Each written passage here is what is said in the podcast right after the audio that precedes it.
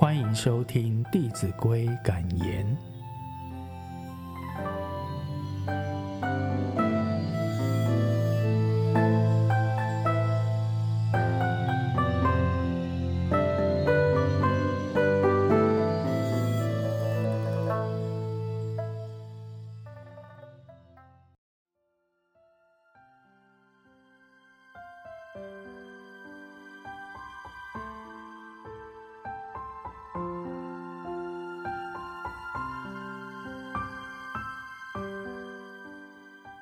第十三单元，仪表堂堂。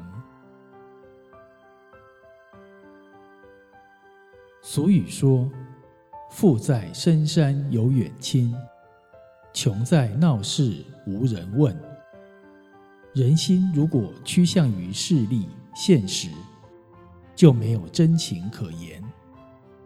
所谓“人不可貌相”。孔子也曾经说过：“以貌取人，失之子羽。”子羽是沾台灭民，行陋貌丑，孔子也差一点失去了一位好弟子。所以，要评价一个人，不可被其外表美貌所炫惑。或因其丑陋笨拙而厌弃。要了解一个人，必须详审内在的实质内涵所在，才能确定一个人的品格如何。